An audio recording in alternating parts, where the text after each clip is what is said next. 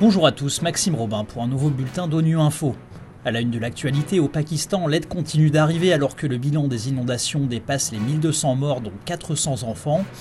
Les prix mondiaux des denrées alimentaires en baisse continue selon la FAO, mais les consommateurs ne le ressentent pas à cause du prix de l'énergie. Et puis au Mali, la situation des droits humains s'améliore dans le centre du pays, selon la Commission nationale des droits de l'homme.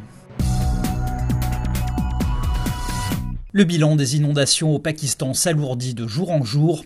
Alors que le nombre de morts a dépassé les 1200, dont 400 enfants, la mobilisation internationale et des autorités pakistanaises se poursuit. Des ponts aériens humanitaires sont mis en place vers les zones ravagées par les inondations. Le docteur Palita Maipala, le représentant de l'OMS au Pakistan, a voyagé dans tout le pays, il a été témoin de destructions considérables. Il s'est exprimé depuis la capitale Islamabad, il explique que l'ampleur de la crise humanitaire est sans précédent avec un tiers du pays sous les eaux. La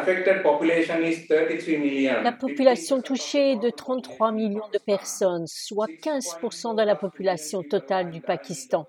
Plus de 6,4 millions de personnes ont un besoin urgent d'aide humanitaire.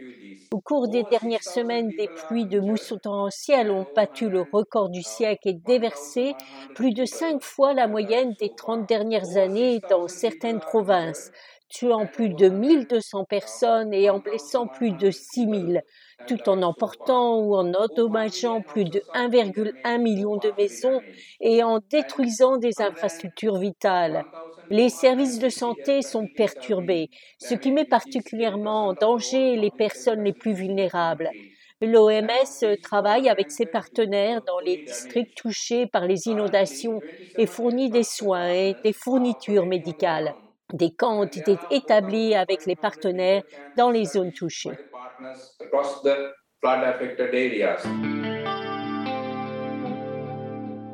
Céréales, huiles végétales et produits laitiers sont tous à la baisse. Les prix mondiaux des denrées alimentaires continuent de baisser pour le cinquième mois de suite. C'est une annonce de l'Organisation des Nations Unies pour l'alimentation et l'agriculture, la FAO. Pourtant, les consommateurs ne la ressentent pas à l'achat. À qui la faute?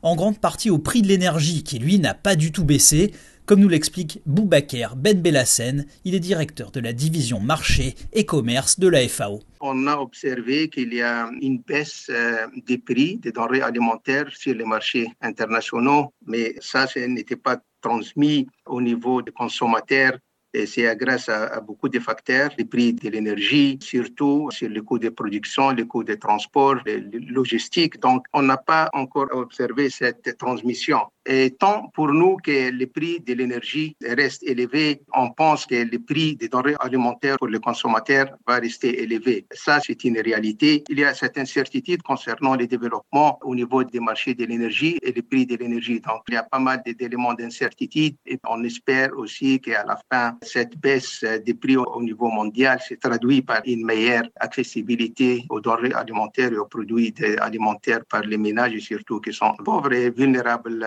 étant donné qu'ils dépensent une grande partie de leurs revenus sur l'alimentation. La situation des droits humains s'améliore dans le centre du Mali, c'est ce qu'affirme le représentant de la Commission nationale des droits de l'homme de la ville de Mopti. Même si des efforts restent à faire dans les régions du centre, la sensibilisation doit continuer pour le retour des tribunaux dans certaines localités.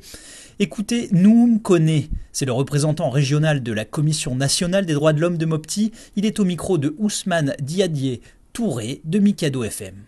Je dirais qu'il y a une baisse des violations des droits de l'homme, mais il y a de ces points à améliorer. Il faut toujours de la sensibilisation à l'égard des acteurs comme euh, les forces de défense de sécurité et aussi aux autres groupes armés. Ce qui reste à faire pour euh, l'amélioration, c'est le retour de l'administration dans les localités abandonnées. Quand on prend l'exemple sur euh, le tribunal de Tenengu est délocalisé à Sévaré, il y a des judiciaires qui ont l'envie d'aller à la justice, mais vu le transport et les tracasseries qu'ils vont subir pour être là, ça cause un problème.